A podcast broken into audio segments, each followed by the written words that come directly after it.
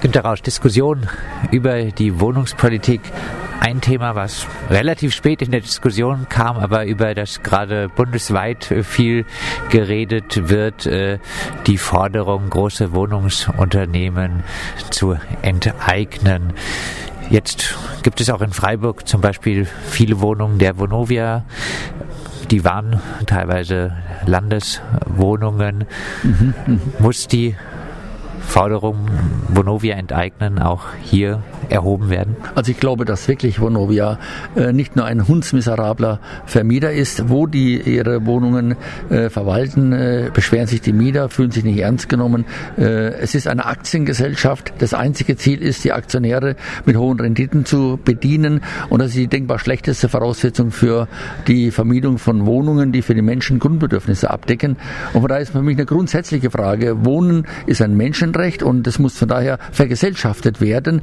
Und jetzt im Moment wäre die Idee, große Unternehmen wie Vonovia enteignen für ein Zwischenschritt hin dazu zu sagen, vergesellschaftete, selbstverwaltete Wohneinheiten. Die Menschen müssen ihre Dinge in die eigene Hand nehmen können.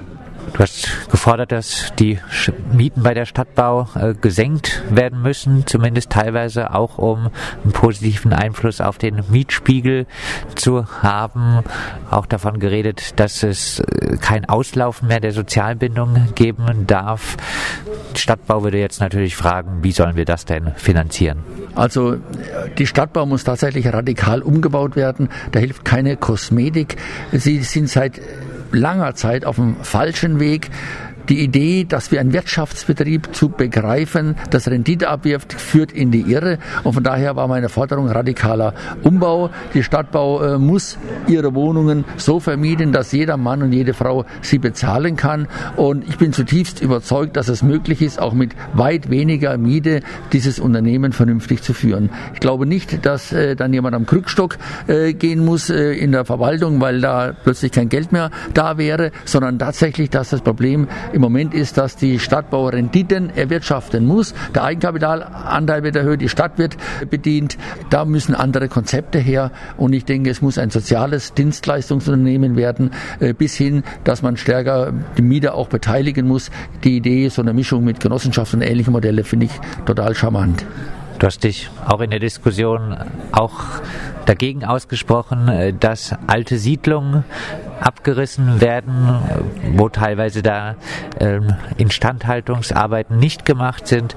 Heißt, du sprichst dich gegen den Abriss den geplanten vom Metzgergrün also ich aus? Bin, ich bin grundsätzlich, grundsätzlich äh, wütend, dass die Stadtbau seit Jahrzehnten, Jahrzehnten die Altbestände hat vergammeln lassen, zusehends dass man weiß, wenn man da nichts tut, dann wird man, dann, dann wird man eines Tages äh, vor der Alternative stehen, abreißen oder nicht. Das hat man provoziert. Jetzt äh, ist die Diskussion so, dass sie sagen, es rechnet sich nicht mehr. Und ich glaube, dass niemals ein Neubau billiger kommt als ein Altbau, dass die sozialen Strukturen eminent wichtig sind. Das sind Leute, die leben sehr, sehr lange in diesen Häusern. Und es ist ja nicht nur Metzgergrün. In diesem Jahr soll Lindenwälder abgerissen werden. Dann kommt im Freiburg-Mooswald äh, die nächste Abrisspolitik. Die Stadtbau hat flächendeckend, flächendeckend ihre Altbauwohnungen, die preiswert sind, wo arme Menschen, wo alte Menschen wohnen, wo Menschen wohnen, die dort angestammt sind, vernachlässigt, um jetzt zu sagen, man muss sie abreißen. Und dagegen wehre ich mich vehement.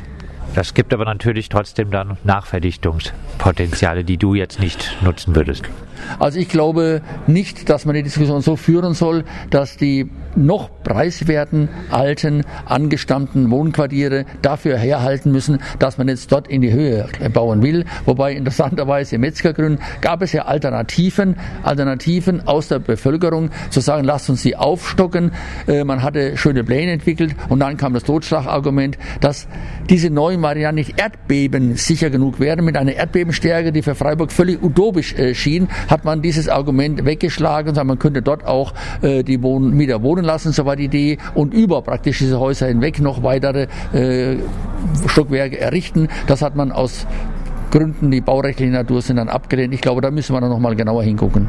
Dann abschließend noch ein Blick auch auf die Stadtbau und auch noch einmal aufs Metzgergrün. Im Metzgergrün will die Stadtbau unter anderem auch Eigentumswohnungen errichten. Äh, die Geschäftsführerin der Stadtbau hat sich erst kürzlich äh, wieder dazu bekannt, dass auch das Bauträgergeschäft durch die Stadtbau weitergeführt werden soll. Ist das zur besseren Finanzierung der Stadtbau in Ordnung?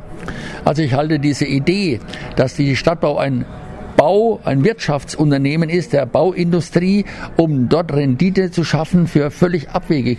Volle Konzentration auf Vermietung von sozial tragbaren, dauerhaften, preiswerten Wohnungen ist die Aufgabe. Bin für 100 Prozent Mietwohnungsbau, bin total dagegen, dass die Stadtbau äh, auf städtischem Grund und Boden Eigentumswohnungen errichtet und die dann nachher verhögert.